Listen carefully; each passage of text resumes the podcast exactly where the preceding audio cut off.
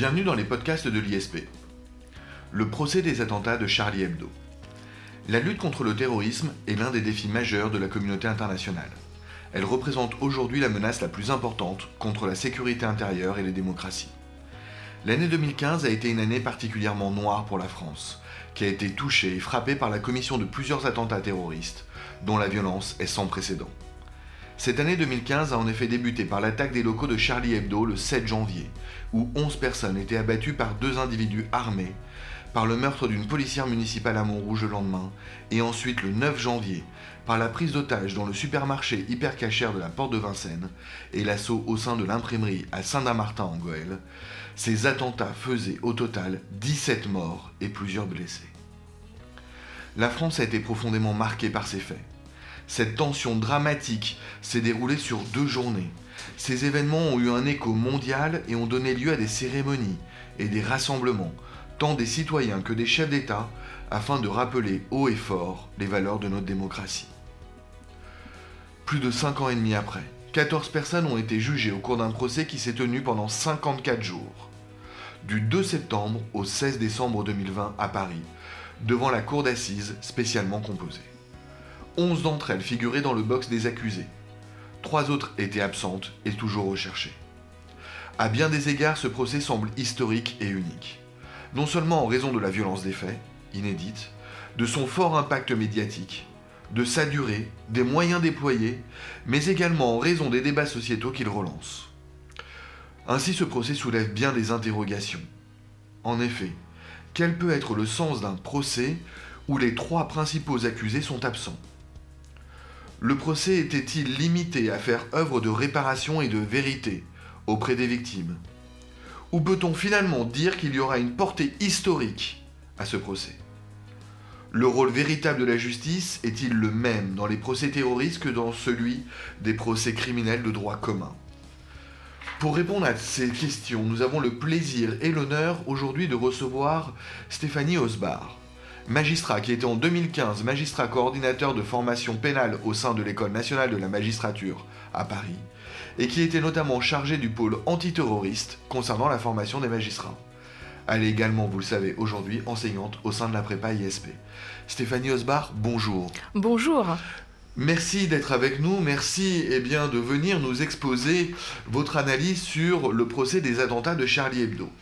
Si vous le permettez, Stéphanie Osbar, une toute première question pour évoquer ce procès. Je pense qu'il est important tout d'abord de faire un rappel du contexte dans lequel se trouve la France en 2015, au moment évidemment mhm. de ces attentats. Pouvez-vous nous indiquer, Stéphanie Osbar, quelle était la situation en France concernant le terrorisme, les actes terroristes à l'époque? Alors effectivement, euh, en, 2015, donc personnellement, je, n'exerçais pas de, fonction juridictionnelle. J'étais euh, chargée de, formation euh, continue à, l'ENM Paris au sein du, pôle pénal et donc en, charge de proposer des formations aux, magistrats qui sont sur le terrain.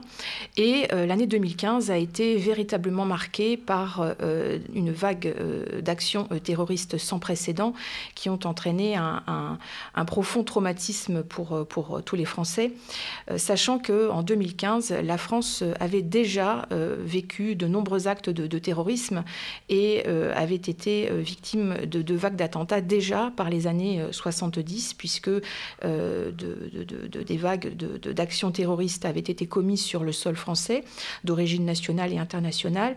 Et ces attentats s'étaient poursuivis dans les années 80 et avaient créé un climat de, terreur à Paris notamment. On peut, on peut rappeler la vague de 14 qui avait été commis dans les années 85-86, entre le 7 décembre 1985 et, le 17 décembre 1986, euh, à savoir euh, le double attentat aux Galeries Lafayette et au printemps, euh, le 7 décembre 1985, l'attentat de la Galerie Claridge qui avait fait huit blessés, dont deux très graves, le, 3 février 1986.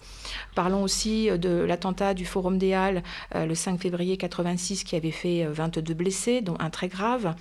L'attentat de la cafétéria du casino à la Défense en, le, 12 septembre 1986 qui avait fait 54 blessés. Et puis surtout l'attentat de la rue de Rennes concernant le magasin Tati le, le 17 septembre 1986. Cet attentat, je le rappelle, avait fait 7 morts et 55 blessés, dont, dont 5 très grièvement. Donc la France avait déjà connu depuis les années 80 un certain nombre d'attentats particulièrement mortels. Et précisons pour euh, nos auditeurs qu'il s'agit déjà d'une longue liste. Elle n'est pas exhaustive. On n'a pas cité tous les attentats des années 70 euh, et 80. Et il faut aussi ajouter que la France a ensuite connu plusieurs séries d'attentats dans les années 90 qui vont plus particulièrement concerner les actions du GIA, euh, des attentats eux-mêmes extrêmement lourds. Oui, oui, tout à fait. Euh, dans les années 90, euh, les actions vont, se poursuivre malheureusement. Ils vont être plus particulièrement revendiquées par le GIA. Nous avons, euh, rappelons-le, l'attentat du détournement du vol Alger-Paris commis par le, GIA entre le, 24 et le 26 décembre 1994, qui s'est terminé par l'assaut du, GIN sur l'aéroport de, de, Marignane et qui avait fait trois passagers exécutés par les preneurs d'otages, quatre preneurs d'otages qui ont été eux-mêmes euh, tués lors de, cet assaut. Et puis dans les années 95-96, il y a euh, également une longue liste d'attentats attribués au, GIA. Euh, rappelons pour information celui de, de, la station du RERB Saint-Michel, le 25 juillet 1995, qui avait fait 8 morts et 117 blessés ou encore euh, l'attentat par explosif au moyen d'un véhicule piégé à Villeurbanne, à proximité du collège privé euh, euh, Nalta Lamoche, qui avait fait 14 blessés le 7 septembre 1995, et puis aussi l'attentat par explosif sur la ligne C du, RER e entre les stations Musée d'Orsay et Saint-Michel du 17 octobre 1995. Donc il y avait également une, longue, une longue liste, hein, dont je n'ai pas tout cité, mais une longue liste également d'attentats commis sur le sol français. Alors on voit des années donc 70, 80, 90. On voit que ces années eh bien, laissent place à de très nombreux attentats en France. Et dans les années 2000, euh, la situation va changer. Elle va changer au vu d'un nouveau contexte géopolitique.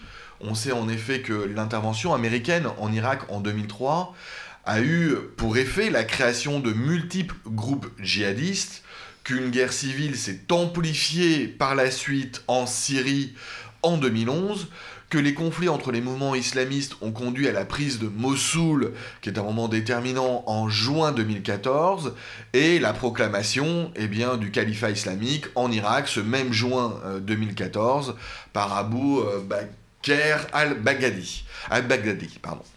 Est-ce que ces événements euh, vont avoir une influence, vont avoir des conséquences, des incidents en France à cette époque?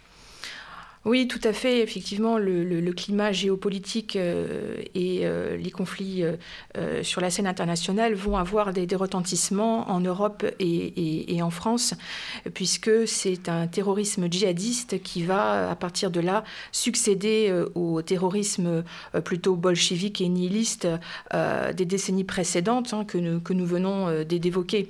Hein, il faut rappeler que dès 2004, l'arrière-petit-fils de, de Vincent Van Gogh, Théo Van Gogh, qui est euh, un réalisateur euh, qui venait notamment de, diffuser un court métrage dénonçant les, abus du Coran. C'est un, polémiste néerlandais hein, connu pour euh, ses propos critiques sur, les religions. eh a été assassiné sauvagement de plusieurs balles dans la tête hein, par Mohamed Bouhéri, qui fait partie d'une organisation terroriste islamiste. déjà à cette époque. Oui, alors c'est euh, un attentat qui, marque les années, euh, les, dix premières années hein, du, du 21e siècle, notamment l'année 2004. On parle beaucoup hein, euh, de cet assassinat de l'arrière-petit-fils de Vincent Van Gogh. en France, plusieurs crimes terroristes liés à la djihadosphère vont préfigurer ceux de 2015. Oui, tout à fait. Euh, rappelons euh, que nous avons connu euh, dès le début des années 2010 toute une série de, faits très marquants qui vont préfigurer les attentats de l'année 2015.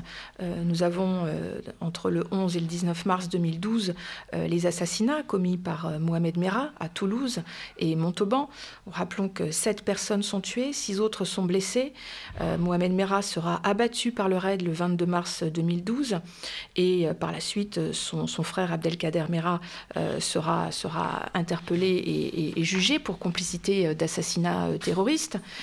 Il y a eu également dans les années 2012 le démantèlement de, la cellule de Cannes-Torcy qui sont annonciateurs d'individus particulièrement dangereux qui, opèrent sur le territoire français. rappelons que le 19 septembre 2012, deux hommes avaient jeté une grenade défensive euh, de type M75 dans une épicerie cachère euh, de Sarcelles. L'explosion, heureusement, euh, n'avait entraîné que de faibles dégâts matériels et avait blessé simplement un, client du magasin. Et dans le cadre de cette affaire, les fonctionnaires de, police de, l'ASDAT à l'époque et de la DGSI avaient lancé une vaste opération d'interpellation euh, des personnes mises en cause, et notamment à Strasbourg. Et euh, à cette occasion, Jérémy Louis Sidney, qui euh, faisait partie de cette équipe, avait ouvert le feu sur notamment deux effectifs interpellateurs et s'était fait donc toucher ensuite mortellement.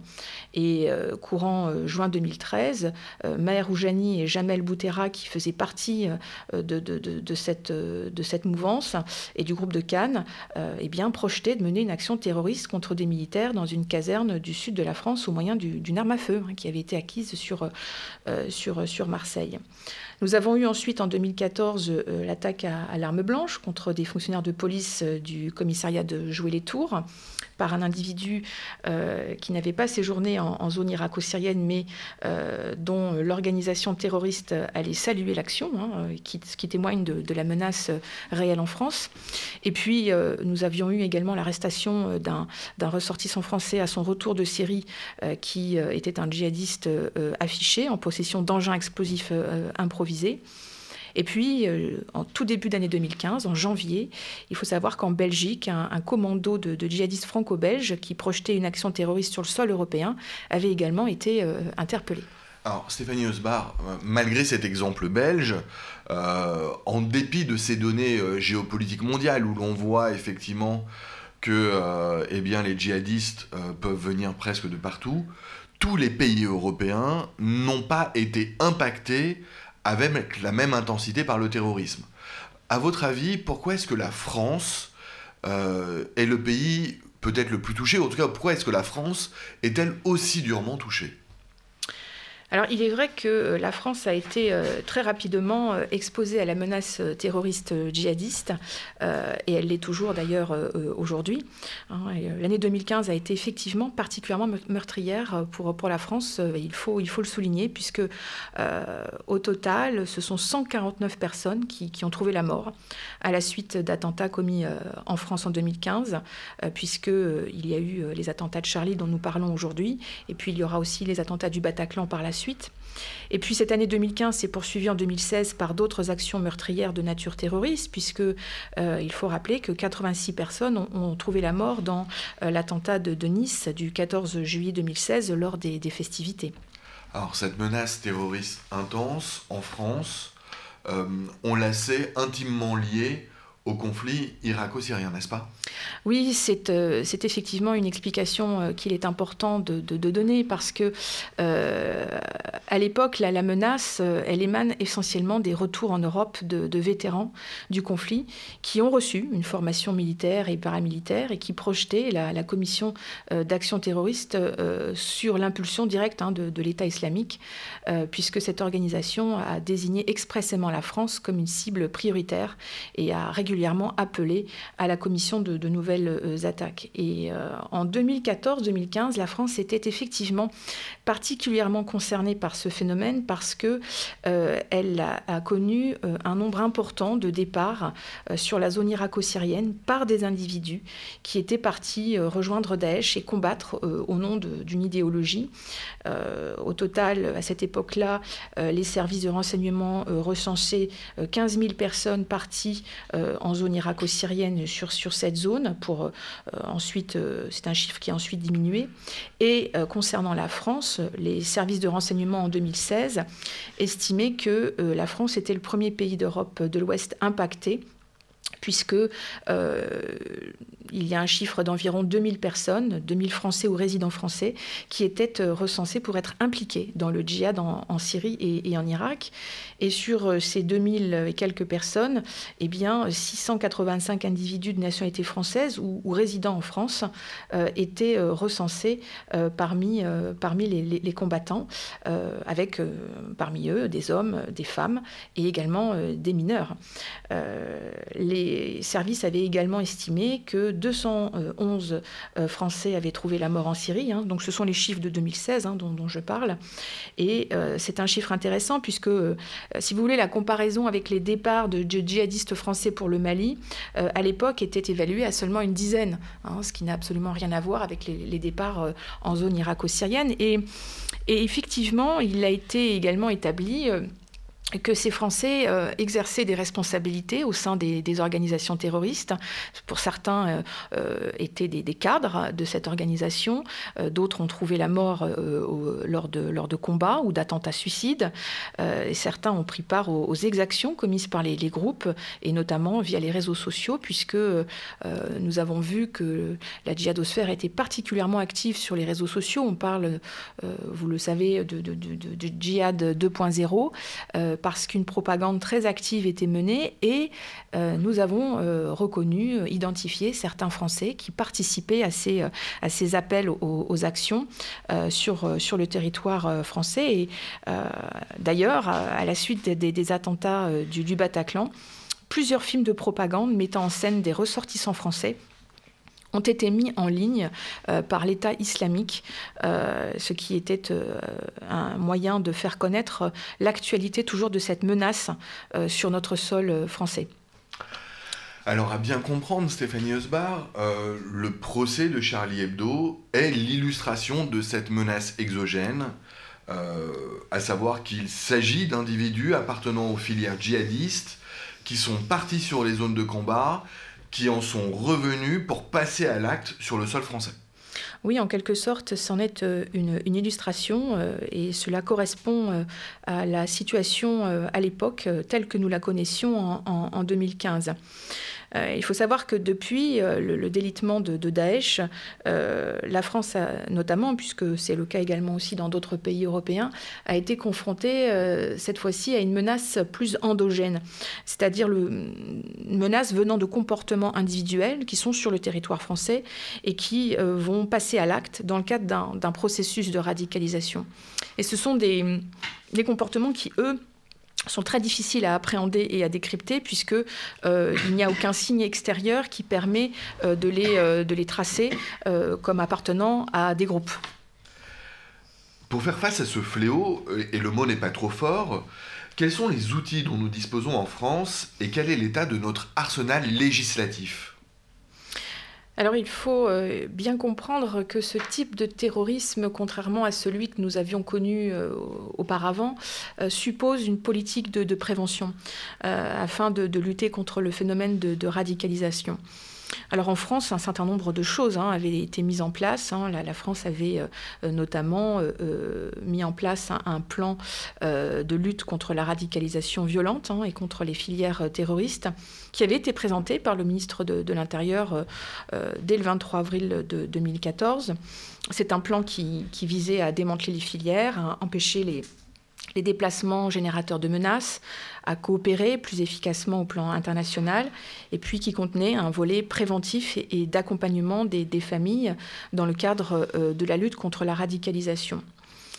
En 2014, le législateur avait également euh, renforcé la lutte contre le, terrorisme en France, puisque une loi du 13 novembre 2014 avait euh, introduit dans le Code pénal le délit de provocation aux actes de terrorisme et le délit d'apologie de ces actes et puis avait créé une nouvelle infraction de préparation individuelle de certains actes terroristes. Et puis sur un plan administratif, cette loi avait également créé un dispositif d'interdiction de sortie du territoire en cas de, risque de participation à des activités terroristes et avait renforcé le, volet euh, préventif pour euh, lutter contre la diffusion de messages en faveur du terrorisme sur, euh, sur Internet. Mais je dirais qu'à cette époque, et contrairement à, d'autres pays européens euh, comme euh, l'Allemagne, la Grande-Bretagne ou, les Pays-Bas, la France n'avait pas encore assez de recul sur les programmes d'études et de déradicalisation qui avaient pu être mis en place et expérimentés, notamment chez, nos voisins.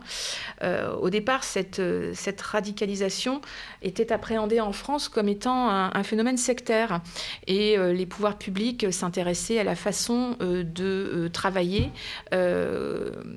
comme cela se faisait en matière d'emprise sectaire.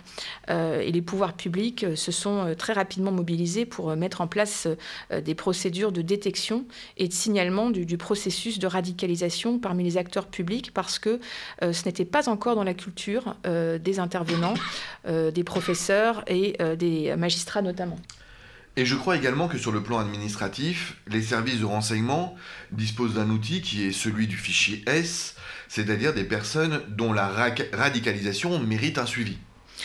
Oui, effectivement, euh, c'est ce travail de, surveillance euh, sur le plan administratif qui est effectué en, amont euh, par les services de la, DGSI, qui a permis d'éviter de, nombreux passages à l'acte et de nombreux attentats, hein, dont on ne parle pas bien évidemment, mais qui ont eu ce, mérite à travers ce dispositif de, suivi des personnes dont le parcours, dont les activités peuvent susciter l'intérêt des services de de, renseignement je dirais avec toute la limite de, l'exercice, et cela a été d'ailleurs euh, régulièrement rappelé, euh, puisque la technique de la, de la taquia, c'est-à-dire de la dissimulation, rend parfois très difficile le, décryptage d'un comportement individuel. Oui, c'est les limites effectivement du fichier S, qui est tout de même aujourd'hui euh, une arme extrêmement importante sur le plan administratif. Mhm, et sur le plan répressif, quels sont nos moyens alors, euh, la France s'est dotée d'un arsenal législatif euh, dès 1986, hein, par la loi du 9 septembre 1986, qui a été euh, ensuite régulièrement complété par d'autres apports, et qui reste euh, l'outil de lutte contre ce phénomène, tout en maintenant l'équilibre des libertés publiques et nos, valeurs, fondamentales.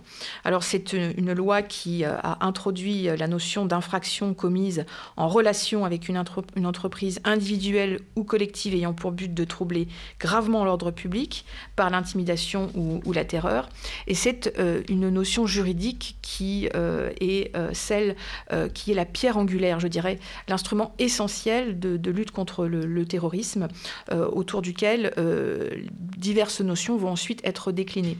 Alors, de cette notion euh, d'infraction terroriste vont découler plusieurs conséquences importantes, euh, puisque euh, tout d'abord, le régime procédural va être calqué sur celui de la, criminalité organisée en matière de procédure, et donc va permettre aux enquêteurs et aux magistrats d'obtenir des moyens d'investigation coercitifs et intrusifs qui sont plus adaptés, tout cela sous le contrôle du juge, dans un souci effectivement de, de, garantir une efficacité et de prévenir le plus possible tout passage à l'acte en amont et, à défaut d'en rechercher euh, les auteurs. Euh, autre conséquence de ce régime, euh, de ce régime en matière de terrorisme, c'est une, centralisation des affaires à Paris, hein, puisque un mécanisme de compétences concurrentes va être, va être instauré, et c'est un mécanisme qui permet eh bien, euh, à des magistrats spécialisés d'avoir une vision globale de ce qui se passe sur le territoire français et de pouvoir faire des recoupements, des liens qui sont particulièrement intéressants et, bienvenus en, en la matière. Et euh, dès 1986, la section antiterroriste avait été créée, la section C1, et elle est aujourd'hui euh, remplacée par euh, le PNAT, le parquet national antiterroriste, c'est-à-dire un parquet qui est un parquet à part entière, placé sous l'autorité du procureur général de, Paris et qui a une compétence sur tout le territoire national dès lors qu'une infraction à caractère terroriste est revendiquée par, par ce parquet. Alors, il faut quand même bien comprendre que euh, ce droit dérogatoire est un droit dérogatoire, c'est-à-dire qu'il n'est pas un droit d'exception. Hein, c'est un droit qui reste encadré par les grands principes constitutionnels et conventionnels, que sont euh, notamment la présomption d'innocence, le respect des droits de la défense et l'impartialité de la justice. C'est un point crucial puisque euh, c'est tout l'objet de la lutte contre le terrorisme que de savoir où l'on met le curseur. Est-ce que l'on respecte, est-ce que l'on garde nos, valeurs fondamentales et essentielles ou est-ce que euh, euh, met en place un droit d'exception qui pourrait justement remettre en question les valeurs essentielles de nos démocraties? Mais ça n'est pas le cas puisque le législateur français a toujours opté pour un droit dérogatoire mais pas un droit d'exception. Alors, merci Stéphanie Osbar pour eh euh, cette analyse situationnelle, à la fois géopolitique et juridique. Venons-en maintenant aux attentats de janvier 2015. Euh, pouvons-nous reprendre pour notre auditoire la chronologie des faits qui ont marqué non seulement la France entière, mais le monde entier, nous l'avons dit, à savoir une série de faits qui se sont enchaînés du 7 au 9 janvier 2015 oui, alors euh, entre le 7 et le 9 janvier 2015, nous avons trois actions euh, terroristes euh, qui ont occasionné la mort de 17 personnes et en blessant 22 autres. ce sont des faits qui, qui, ont un caractère sériel et donc qui sont inédits parce que jusqu'à présent, la France avait été confrontée à des attentats ponctuels, ciblés, sans enchaînement. Euh, ce qui d'ailleurs questionnait était de déterminer le, degré de préparation et de concertation entre les acteurs. Et là, nous allons avoir un enchaînement de, séquences et de faits. Euh, rappelons que le 7 janvier 2015, les frères Kouachi euh, pénétraient dans, les locaux de l'hebdomadaire Charlie Hebdo à Paris et abattaient 11 personnes. Dans leur fuite, ils abattaient un policier, faisant une douzième victime. Le lendemain, le 8 janvier, Amédi Koulibaly abattait une policière municipale à Montrouge. Et puis le 9 janvier 2015, d'une part, les frères Kouachi s'étaient retranchés dans l'imprimerie de, Damartin en, en, Goël et vont être abattus euh, à la suite de l'assaut donné par les forces d'intervention. Et parallèlement à cela, le même jour, Amédi Koulibaly avait pris en otage euh, les euh, personnes présentes dans le supermarché hyper cachère de la porte de Vincennes, avait tué quatre personnes. Et puis le, 9 janvier 2015, après s'être retranchés dans une imprimerie de Damartin en Goël, les, frères Kouachi étaient abattus à la suite de, de l'assaut donné par les forces de l'ordre. Et puis parallèlement à, cela, le même jour, Amédi Koulibaly avait pris en otage euh, les clients du supermarché euh, hyper cachère de la porte de Vincennes, avait tué quatre personnes avant d'être lui-même abattu à la suite de, l'intervention des, forces de l'ordre. Alors ces faits, de par leur violence, ont évidemment semé l'effroi. Mais ce qui a été également marquant, c'est que pour la première fois, ces attentats ont été hyper médiatisés à plusieurs titres. Mhm. Euh, la France a pu suivre quasiment en direct les premières scènes. Euh, votre serviteur était lui-même devant la télé avec euh, à la fois effroi et stupeur. on a pu assister à des coups de feu dans les locaux de Charlie, la fuite des frères Kouachi, le suivi et les assauts menés le vendredi janvier dans Martin en Goël. l'assaut, enfin en tout cas tout ce qui s'est produit autour de la porte de Vincennes, autour de l'hypercachère. Euh, cette médiatisation a été euh, absolument, on va dire, extraordinaire, mhm. au sens premier du terme, euh, absolument effrayante, puisque tout cela se déroulait en direct. autre élément à relever, l'institution judiciaire, là aussi c'est un fait rarissime, en la personne de son procureur, a été extrêmement réactive et elle-même présente sur la scène médiatique. Euh, nous avons tous été particulièrement marqués par le professionnalisme à ce moment-là euh, du procureur de la République de l'époque, François Molins, mhm. euh, qui était inconnu hein, du grand public et dont la présence a été extrêmement importante. tout au long de, ces, de, ces, jours. pour ma part, je l'ai trouvé extrêmement rassurant, notamment, extrêmement présent. L'on voyait presque eh bien, un patron euh, de euh, l'institution judiciaire euh, devant les caméras se saisir tout de suite des éléments. ces communiqués étaient extrêmement précis, clairs. il les a menés avec beaucoup de sang-froid. ces communiqués de presse ont marqué le rythme des événements, ont largement expliqué les avancées de l'enquête. cela a été honnêtement chose précieuse euh, pour rassurer face, euh, encore une fois, euh, à la situation. Mmh. Stéphanie Osbar, vous avez justement parlé de faits exceptionnels, donc ils ont ensuite donné lieu à la tenue d'un procès qui a été lui-même très médiatisé et annoncé comme historique. Alors, est-ce que l'on peut vraiment parler de procès historique? Et si oui, pourquoi? Alors oui, on peut dire que ce, procès est exceptionnel pour, pour plusieurs raisons et, à, plusieurs titres. Tout d'abord, c'est un procès devant, une cour d'assises spéciale sans juré. cette cour d'assises spéciale en matière terroriste a été créée en 1982 pour à l'origine juger certains crimes militaires euh, à la suite de, la suppression des juridictions militaires en temps de paix et de la Cour de sûreté de l'État. Et depuis 1985, il n'y a plus de jurés, puisque euh, à l'époque, euh, il y avait eu un événement assez important, euh, des menaces qui avaient été exercées sur un juré dans le procès des, membres d'Action Directe. Et donc, depuis, il a, été décidé de ne plus y mettre de jurés. Et depuis 2017, cette cour d'assises spéciale est composée de, cinq magistrats, dont un président en première instance, et en appel de sept magistrats uniquement. Alors, c'est aussi un procès exceptionnel en ce sens qu'il a été filmé. Euh, il faut rappeler que les procès ne sont pas filmés en France, hein. ce n'est pas, euh, pas la règle. Euh, des caméras avaient été posées pour la première fois lors des procès de Nuremberg en 1945-1946, à l'occasion du jugement de 21 dignitaires nazis pour crimes contre l'humanité. C'est un procès qui avait euh, posé d'ailleurs les bases du, droit international. Et euh, depuis, euh, les procès pour crimes contre l'humanité ont ensuite été, filmés. Hein. Rappelons notamment celui de Klaus Barbie en 1987 à Lyon. Et à l'époque, le garde des Sceaux, Robert Badinter, avait fait voter une loi en 1985 autorisant les, captations sonores et, audiovisuelles lorsqu'elles présentent un intérêt pour la constitution d'archives historiques de la justice. Et depuis, en 35 ans, il y a à peu près une douzaine de procès seulement hein, qui, ont été filmés. Nous avons celui de Paul Touvier en 1994, Maurice Papon en 1997-1998, le procès du négationniste Robert Forisson en 2007, euh, et puis ensuite euh, le procès de l'ex-junte chilienne en 2010, les procès de l'explosion de l'usine AZF à Toulouse en 2001, et puis ceux liés au génocide rwandais, et enfin celui du sang contaminé. Euh, les images ne sont pas diffusées en direct, elles sont conservées par les archives euh, nationales. Mais effectivement, aucun procès lié au terrorisme n'avait encore fait l'objet d'une captation vidéo. Euh, lors du procès d'Abdelkader Mera, le, frère hein, de Mohamed Mera, dont je parlais tout à l'heure, qui a été jugé pour complicité d'assassinat et tentative à caractère terroriste, eh la demande d'autorisation avait été effectuée auprès de la Cour d'appel de Paris, mais n'avait pas été acceptée. cette fois-ci, pour le procès de Charlie, l'autorisation en a été donnée. Et durant 20 ans, euh, les, images ne pourront être consultées qu'à des fins historiques ou, scientifiques. la reproduction et la diffusion des, images ne seront libres que 50 ans après euh, la fin euh, du procès. Il y a donc un, lien très important à faire, un parallélisme à faire entre les procès pour crimes contre l'humanité, le récit des victimes à cette occasion, et puis celui du procès des attentats de Charlie.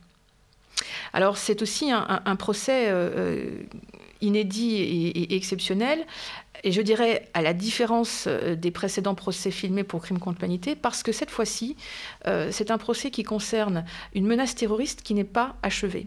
La page n'est pas tournée, contrairement à ce que nous avions connu jusqu'à présent dans, ce type de procès historique. Euh, d'ailleurs, plusieurs attentats ont marqué le déroulement de ce procès. Hein. Celui de l'enseignant Samuel Paty à, Irani-sur-Oise a, été très marquant et, et, nous a rappelé à quel point il était encore compliqué de parler des caricatures diffusées par, par par Charlie Hebdo euh, en classe. Il y a une attaque au couteau près des anciens locaux de Charlie Hebdo, et puis un attentat à la basilique Notre-Dame de Nice. Donc euh, euh, ce sont des événements qui ont très clairement rappelé à la société que cette, cette vague d'attentats et ce procès concernaient une menace toujours d'actualité. Et puis enfin aussi, c'est un procès, je dirais, euh, assez exceptionnel, en ce sens que les principaux acteurs et accusés sont absents, hein, ne, sont, dans le box que ceux dont il est considéré que l'aide a permis la, réalisation des, défaits. Euh, comme l'a indiqué d'ailleurs le, conseil de Charlie Hebdo, c'est le procès d'une nébuleuse de personnes plus ou moins proches euh, des terroristes qui ont fourni plus ou moins d'aide à ces personnes. Et puis enfin, dernier point, oui, effectivement, c'est un procès hors norme dans le, dans le sens où des moyens hors normes ont été consacrés à, ce procès, puisque cinq salles ont été prévues au sein du, tribunal judiciaire de Paris, dans le quartier des Batignolles, et non pas au, sein du, palais qui se trouve sur l'île de la Cité et qui est le, siège classique de, de la cour d'assises. Alors voilà pour le contexte. S'agissant du procès lui-même, est-ce que vous pouvez nous présenter les acteurs? Oui, alors il y a tout d'abord euh, la cour d'assises spéciale dont, je viens de parler qui, euh, qui, comporte cinq magistrats professionnels, quatre assesseurs ainsi que le président qui est le premier président de, de chambre à la cour d'appel de Paris. Et puis parmi euh, euh, les magistrats, il y a deux représentants du parquet, ce sont les avocats généraux lorsqu'il s'agit de, cours d'assises.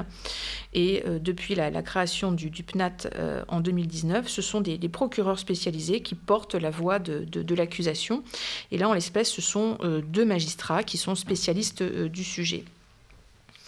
Alors il y a ensuite euh, les, accusés, euh, présents et, absents. Euh, alors il y a notamment, je l'ai indiqué, l'absence des, auteurs directs de ces faits, à savoir Amédi Koulibaly et les frères Kouachi qui, ont été tués durant les assauts le 9 janvier. Et puis il y a ceux qui savaient vraisemblablement ce que préparaient les frères Kouachi et Amédi Koulibaly et qui ont joué un rôle plus ou moins important dans la commission des, attentats, mais qui sont également absents. Il s'agit en premier lieu de d'Ayat Boumedienne, la, compagne veuve d'Amélie Koulibaly, qui l'aurait aidé à financer les, attentats et qui euh, a été annoncée morte durant un temps, tuée dans un bombardement. Mais euh, a priori, le témoignage d'une revenante devant un, juge d'instruction français euh, laisserait entendre qu'elle aurait fui le camp d'Alol en changeant d'identité. Il y a également euh, la présence euh, de Mohamed Belloussine euh, dans, ce, dans ce procès, qui a notamment écrit le, serment d'allégeance du, terroriste de l'hypercachère, et de son frère Mehdi Belloussine, qui a rejoint avec son frère la, Syrie quelques jours à peine avant les, attentats terroristes. Alors, les, frères Belloussine seraient vraisemblablement morts dans, dans le, cadre de leurs activités au sein du groupe État islamique, mais même absents du box, tous trois sont, sont, sont jugés au cours de ce, procès pour association de malfaiteurs terroristes, ainsi que euh, dans le cas de Mohamed Belloussine pour complicité d'assassinat à, caractère terroriste. Alors ça, c'est les grands absents, euh, tués, euh, vivants ou présumés, présumés morts. parmi les présents, on retrouvait qui? Alors, en, en principal accusé, nous, nous, avons, nous avons retrouvé euh, Ali Rizzapola, qui est le, deuxième accusé pour complicité d'assassinat terroriste dans ce procès. C'est un franco-turc de, 35 ans qui est considéré comme proche euh, d'Amélie Koulibaly, soupçonné d'avoir été son, bras droit dans les préparatifs des, attentats. et six mois avant les attentats, il, aurait rapporté des, armes depuis la Belgique, mais il aurait aussi aidé à, financer via des escroqueries les, attaques. il fait figure de principal accusé dans, dans, le et puis ensuite, en, second, en second rang, viennent euh, les soutiens logistiques. Hein, puisque dans le cadre de l'enquête, les, investigations ont permis d'identifier un, groupe de personnes qui, est a été ensuite accusé d'avoir euh, aidé à des divers degrés les, terroristes dans, dans, leurs préparatifs. Donc on retrouve euh, Nézar Michael Pastor euh, Alouatik, Willy Prévost, Mohamed Fares, Metin Karazoular et son associé Michel Catino, qui sont les, les garagistes belges, Saïd Maklouf, Abdelaziz Abad euh, et euh, notamment aussi euh, Amar Ramdani.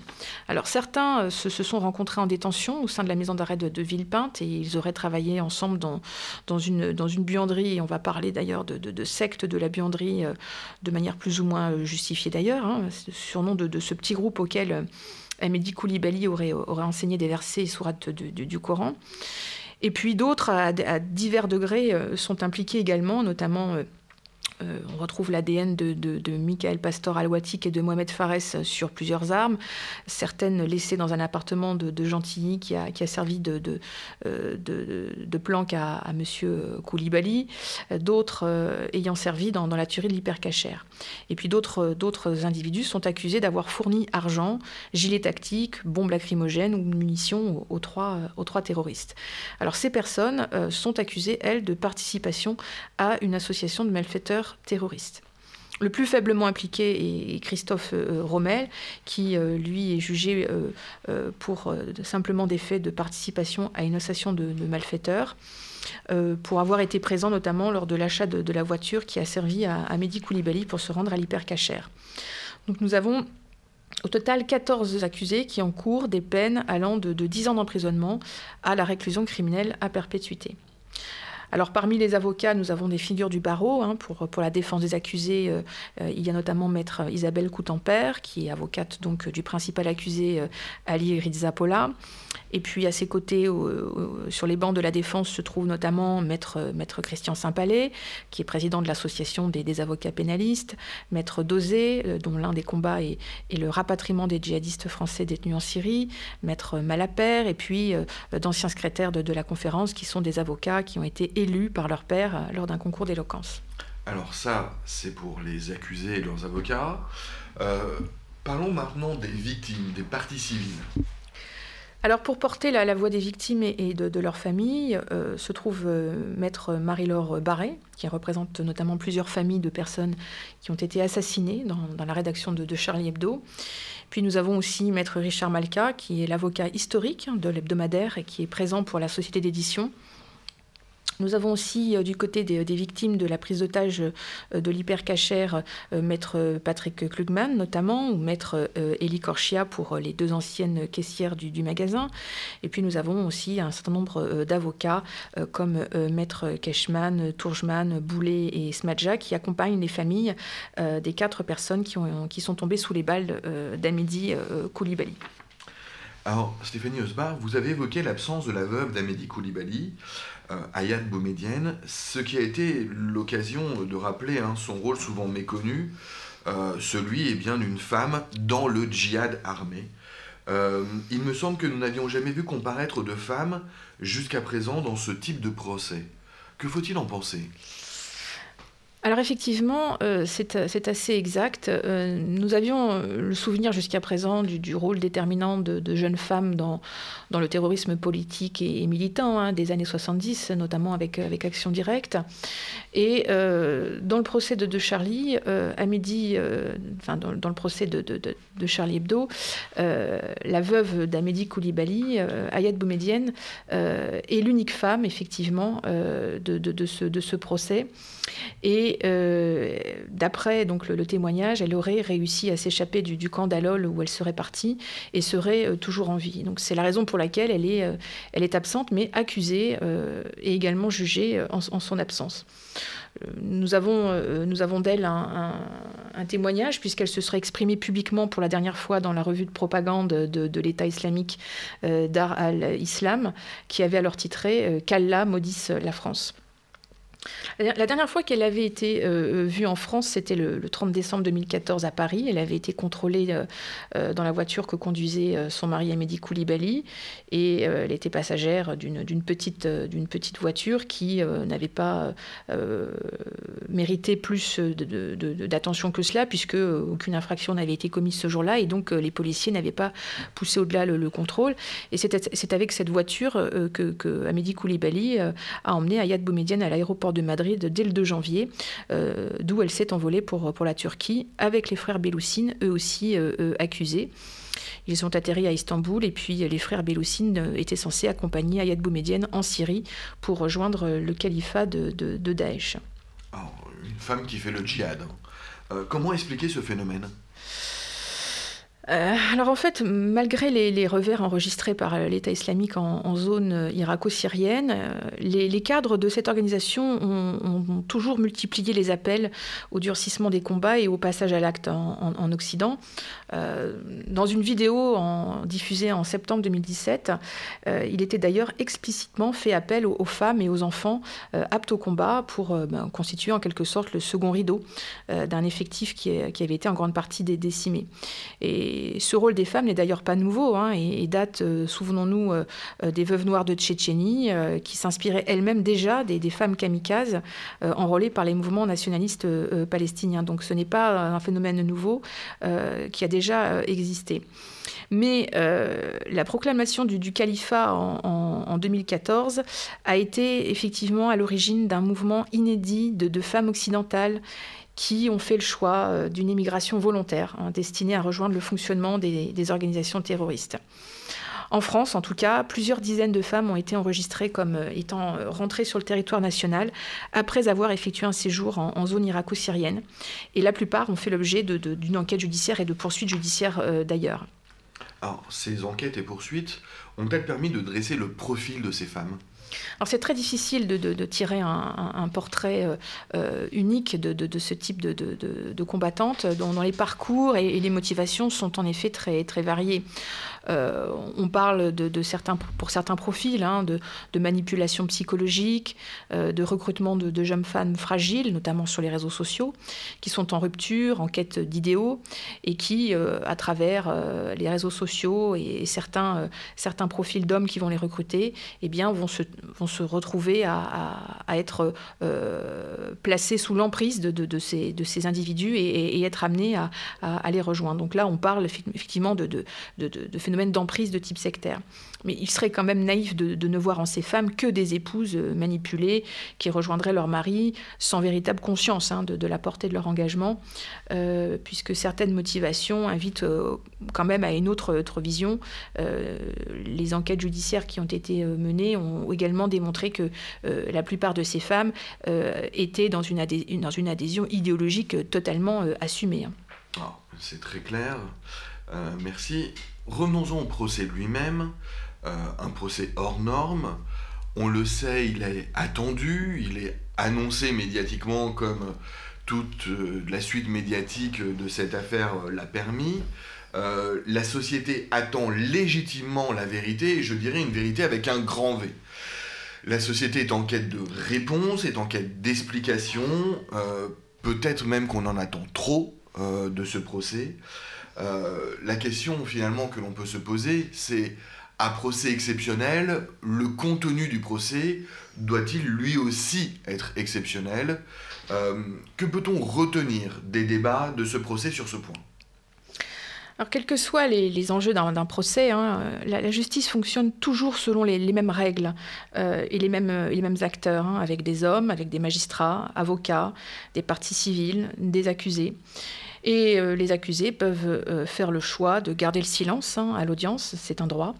Euh, ils peuvent faire le choix de mentir ou, au contraire de, dire la vérité.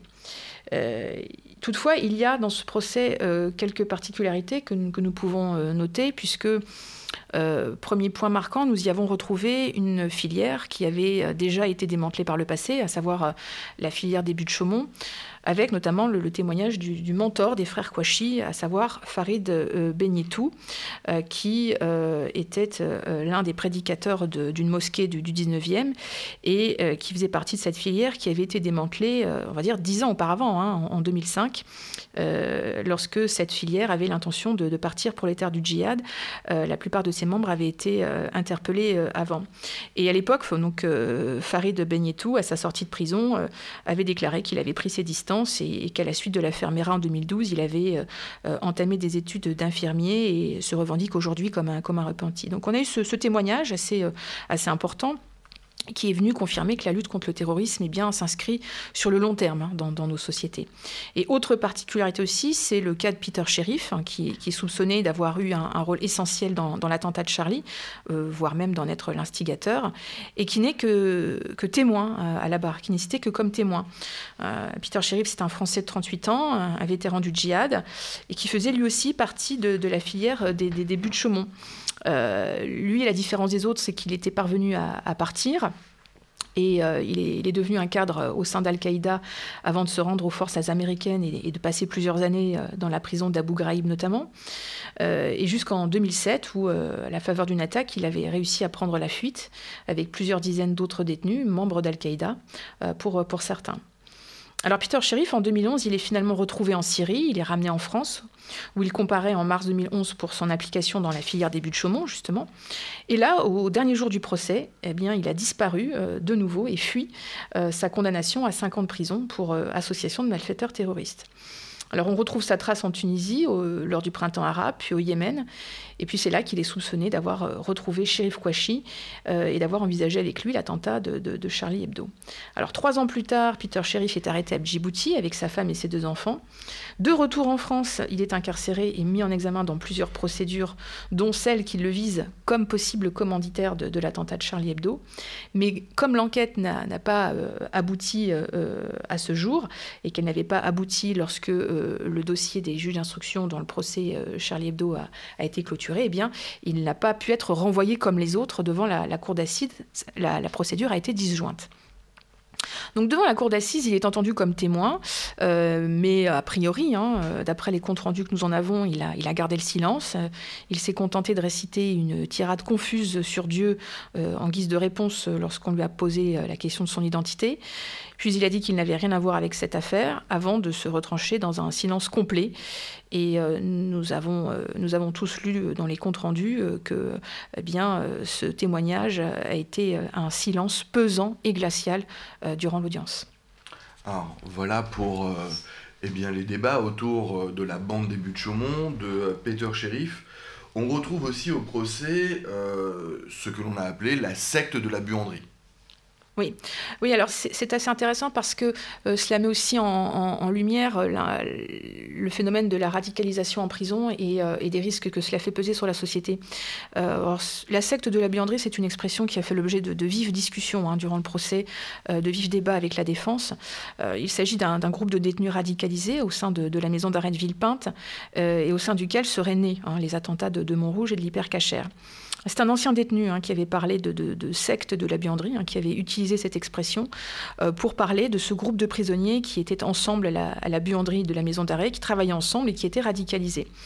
Et parmi ces détenus, il y avait Mehdi Koulibaly, euh, Amar Ramdani et euh, Michael Pastor Awatik qui sont également accusés dans ce procès. Alors effectivement, la pertinence de cette expression a été discutée, a été discutée euh, mais cela a quand même permis euh, de mettre euh, en, exergue l'importance de la radicalisation des détenus, qui est un phénomène très inquiétant, d'autant plus qu'il concerne eh bien déjà des, des, personnes au profil fragile, qui sont des proies tout à fait faciles. Il euh, faut savoir que les, enquêteurs ont, soutenu hein, cette, thèse et à l'audience, euh, ils ont euh, mis en, lumière les nombreux échanges de, messages entre Mehdi Koulibaly et, et Al-Watik entre septembre 2014 et janvier 2015. Ils ont mis en lumière également la téléphonie qui bornait sur les mêmes relais aux mêmes heures dans les jours précédant les attentats.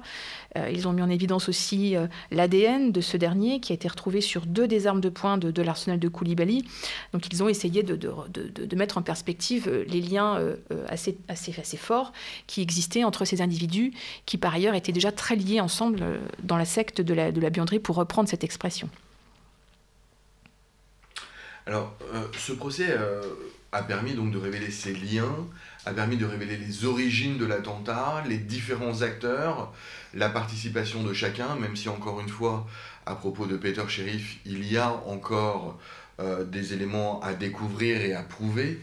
Euh, ce procès a-t-il répondu euh, aux attentes de la société en général? Ces attentes, est-ce qu'on les découvre en prenant connaissance des condamnations et des peines prononcées, Stéphanie Osbar? Alors, euh, la Cour d'assises a rendu son verdict le, 16 décembre, après 48 euh, heures de, délibéré, et elle a rendu son verdict pour les 14 accusés euh, jugés depuis le, 2 décembre.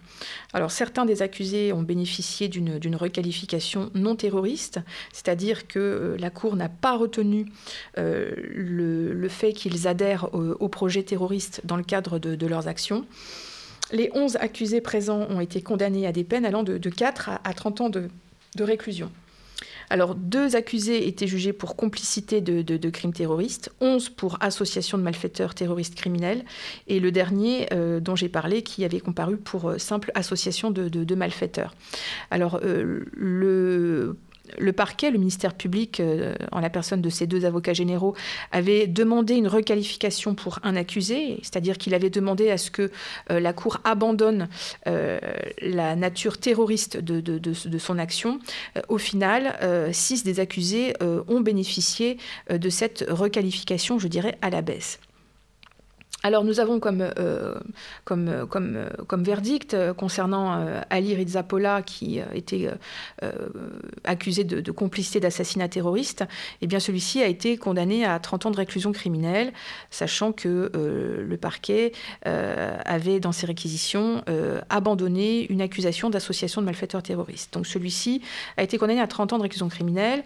Nous avons également eu Amar Ramdani coupable d'association de malfaiteurs terroristes, condamné à 20 ans de réclusion criminelle, hein, ce qui ne sont pas des peines légères. Michael Pastor Alwatik a été déclaré coupable et condamné à 18 ans de réclusion criminelle pour association de malfaiteurs criminels terroristes. donc je rappelle hein, qu'il était l'ami de, Koulibaly rencontré à la maison d'arrêt de, de, Villepinte et qui avait clamé son innocence durant, durant tout le procès. Nous avons aussi Willy Prévost qui a été reconnu coupable d'association de malfaiteurs terroristes et condamné à, la peine de 13 ans de réclusion criminelle. Euh, et nous avons euh, ensuite euh, tout un ensemble de, condamnations pour aboutir aussi à celle de Mohamed Belloussine, qui était le deuxième accusé pour complicité de crimes terroristes et qui a été condamné à la réclusion criminelle à perpétuité, dont je rappelle qu'il est présumé mort en Syrie. pour Ayad Boumedienne, enfin, celle-ci a été reconnue coupable d'association de malfaiteurs terroristes criminels et financement de terrorisme, et elle a été, quant à elle, euh, condamnée à, 30 ans de réclusion criminelle. Alors, c'est très complet, Stéphanie Osbar. Euh, que faut-il penser de ce verdict? Alors, ce que l'on peut dire de ce verdict, euh, c'est que la justice a, effectué son travail, son travail de, qualification, et a estimé que pour certains, il n'y avait pas d'éléments permettant d'établir une adhésion à l'idéologie terroriste. Et la Cour en a tiré euh, des conséquences hein, en, disqualifiant certaines infractions et en réduisant le quantum des peines d'emprisonnement ou de réclusion qui avaient été euh, requises, c'est-à-dire demandées euh, par les, avocats généraux. C'est exactement ce que font chaque jour hein, toutes les juridictions françaises, les tribunaux correctionnels comme les, cours d'assises, qui sont saisis d'infractions de droit commun, à savoir qu'elles sont saisies d'infractions, de, délits ou de crimes, qu'elles euh, font l'analyse euh, de, l'existence ou non euh, d'éléments suffisants permettant de déclarer les personnes coupables et en tirent ensuite toutes les conséquences, soit par un acquittement, soit par une requalification des faits. Donc on peut dire ici que la justice a été rendue dans des conditions tout à fait normales et non exceptionnelles et que les grands principes directeurs ont été appliqués le, travail de la défense dans ce procès, hein, il consistait à, essayer de distendre les liens entre les accusés et les auteurs, et à combattre l'élément moral de la connaissance des objectifs terroristes des auteurs. Et euh, a priori, euh, certains des arguments semblent avoir été entendus euh, par la Cour pour certains d'entre eux. Au-delà des déclarations de culpabilité et des peines qui ont été prononcées, certains ont parlé de déception une déception qui serait justifiée par les débats eux-mêmes. Ces débats n'auraient pas permis d'apporter toute la vérité, une vérité d'abord évidemment exigée par les victimes. Finalement, pour répondre à la question de savoir si ce procès a rempli son rôle vis-à-vis des victimes, on peut se demander quel a pu être le rôle de l'institution judiciaire à ce titre. Oui, effectivement, dans, ce type de, procès, euh, je dirais comme dans tout procès, hein, le, rôle de la justice euh, s'inscrit dans un devoir de, vérité et, de réparation hein, vis-à-vis euh, vis-à-vis des victimes, des parties civiles. mais je dirais aussi, en ce qui concerne le procès des attentats de Charlie Hebdo, qu'il s'agit d'un devoir de, vérité historique. la justice se doit d'expliquer aux victimes et à leurs familles ce qu'il s'est passé. Elle se doit de répondre à leurs questions, ce qui est tout à fait légitime, et de leur permettre aussi de s'exprimer et pour certaines d'extérioriser aussi euh, leur douleur. Alors, il est très difficile d'avoir une position tranchée et, de dire si, euh, si, cet objectif a été euh, pleinement atteint, car selon les comptes rendus du, procès, nous, savons que les accusés ont été peu disaires, hein. certains ont été même hilars dans le box, se refusaient de collaborer, ce qui est une, douleur supplémentaire hein, pour, les, parties civiles. je dirais que chacune des victimes a pu avoir une, perception différente de ce procès. De plus, nous savons que le principal accusé, euh, Ali Rizzapola, aurait fait appel hein, et qu'un nouveau procès euh, se, tiendra donc euh, prochainement. comme dans tout procès, les débats et le verdict peuvent avoir cette, vertu cathartique pour les, pour les victimes mais je dirais que euh, ce qui est avant tout important, c'est la parole qui a pu être donnée à chacun et ce qui est une valeur essentielle dans, nos, euh, nos, institutions. Cette parole qui est officielle, qui permet de, mettre à distance euh, l'émotion et qui permet de reconnaître au sein d'une enceinte judiciaire la véritable place de chacun. et je pense que ça, c'est le rôle fondamental de l'institution judiciaire. Alors, au-delà de ce, travail de, construction, de, recherche de la vérité, je dirais qu'il y a un véritable travail historique qui a été fait ce procès vis-à-vis de notre société afin de, montrer, de, rappeler euh, quelles sont nos, valeurs fondamentales essentielles. Au-delà de, la dimension terroriste, ce procès avait, je pense, une, dimension particulière hein, qui, dépasse le, débat judiciaire, à savoir le combat pour la liberté d'expression et le fondement de, nos valeurs démocratiques. D'ailleurs, à ce propos, je ne peux que vous, conseiller hein, de lire la, plaidoirie intégrale de, maître Richard Malka, qui est l'avocat historique de Charlie Hebdo et qui a été publiée dans, son intégralité chez Grasset. Et, je pense que cette plaidoirie fera vraiment date dans, l'histoire des, plaidoiries. Euh, pour ne citer que quelques passages, de, cette, plaidoirie. Hein. Euh, Maître Malka a indiqué que Charlie est devenu une idée, on ne la tuera plus. Et il a également dit euh, ces, mots très forts, les attentats de l'hypercachère et de Charlie ne sont pas que des crimes, ils ont une portée politique, philosophique, métaphysique. Ils convergent vers la même idée, ils ont le même but. Quand Koulibaly tue des juifs, il ne tue pas que des juifs, il tue l'autre. Charlie Hebdo aussi, c'est l'autre. Le sens de ces crimes, c'est l'annihilation de l'autre, de la différence. Si on ne répond pas à cela, on se sera arrêté en chemin. Après ces mots forts, à la fois sur la défense de nos valeurs et de la liberté d'expression, après euh, cet extrait euh, euh, eh bien, la plaidoirie de Richard Malka, on peut tout de même constater, malheureusement, que la page n'est pas encore tournée. La page du terrorisme en France, euh, d'autres attentats ont suivi depuis Charlie. Euh, seront-ils prochainement euh, jugés? D'autres attentats, malheureusement, ont suivi et nous pourrions, nous pourrions en, parler encore longuement, hein, euh, puisque après 2015, il y a d'autres attentats qui ont, qui ont marqué euh, euh, la France. Je, rappellerai l'attentat manqué de Sid Ahmed Glam le 19 avril 2015, cet étudiant en informatique de 24 ans, qui a été arrêté un dimanche dans le 13e arrondissement de Paris après avoir appelé le SAMU pour une blessure par balle. la police le soupçonne d'avoir projeté une attaque terroriste contre deux églises de, de, de villes juives et euh, nous retrouvons euh, Aurélie Châtelain, âgée de 33 ans, retrouvée morte dans sa voiture. Et euh, la jeune femme aurait été abattue alors qu'elle tentait de, résister au sol de, sa voiture par, par celui-ci. Nous avons aussi euh, le meurtre par décapitation à Saint-Quentin-Valavier le 26 juin 2015 par euh, Yacine Sali, chauffeur-livreur dans une société de transport qui assomme, étrangle et, décapite euh, son, patron et qui projetait sa camionnette contre des bonbonnes de gaz en provoquant une, explosion. c'est l'État islamique qui a également revendiqué cette attaque. Et ensuite, euh, l'attaque du, du, Thalys empêchée par des voyageurs le, 21 août 2015 par euh, euh, ces Américains. Ayoub El-Kazani, un ressortissant marocain qui était muni d'une Kalachnikov, ouvrait le feu dans un train sur une ligne reliant Amsterdam à Paris. Hein, et plusieurs passagers ont parvenu à s'interposer et et à, éviter le, le, drame. deux militaires américains ont d'ailleurs été, été blessés. Et puis, il y a eu, pour clôturer cette année 2015, les attentats du Bataclan à Paris qui ont fait 130 morts et 350 blessés, euh, et dont il est euh, envisagé hein, que le procès se tienne à partir du 8 septembre 2021. Donc effectivement, il y aura de prochains euh, procès à venir dans le courant de l'année 2021 à ce titre. Oui, on ne peut pas effectivement manquer de penser que le procès des attentats du Bataclan aura sans doute le même retentissement mhm. médiatique et aussi douloureux euh, que euh, le procès de Charlie Hebdo. Euh, merci Stéphanie Osbar, merci pour cette synthèse, pour ces rappels, merci pour, pour, vos explications, votre analyse du procès Charlie Hebdo dans toute sa complexité, encore une fois, hein, contextuelle, géopolitique, juridique et aussi humaine. C'est une présentation avec euh, beaucoup, beaucoup d'humilité euh, que vous nous avez dressée. Euh, et encore une fois, je vous en remercie. vous avez très justement invité nos auditeurs à lire la plaidoirie de Richard Malka. Mm-hmm. Alors je rappelle, comme vous l'avez souligné, qu'elle est, elle est publiée aux éditions Grasset. nos auditeurs pourront aussi euh, la retrouver eh bien, dans le bulletin mensuel d'actualité euh, de l'ISP de euh, janvier-février 2021, qui trouve sur le site de la prépa ISP. Alors c'est pas pour faire de la pub. Hein. je me suis moi-même, j'ai moi-même acquis hein, le, la plaidoirie aux éditions Grasset pour pouvoir la garder. C'est simplement donc une ressource.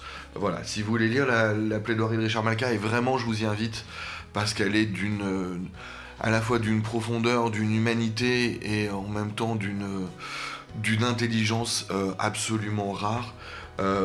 lorsque l'on préparait eh bien, ce podcast, Stéphanie Osbar me disait que sans doute cette plaidoirie allait rentrer au panthéon des grandes plaidoiries d'avocats.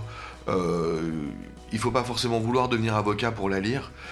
toute personne mérite véritablement euh, de, s'en imprégner pour, euh, pour connaître de la cause, euh, on va dire aujourd'hui, républicaine française. Oui, elle est porteuse de, grandes valeurs et de grands messages pour, pour, pour nous, oui, tout à fait.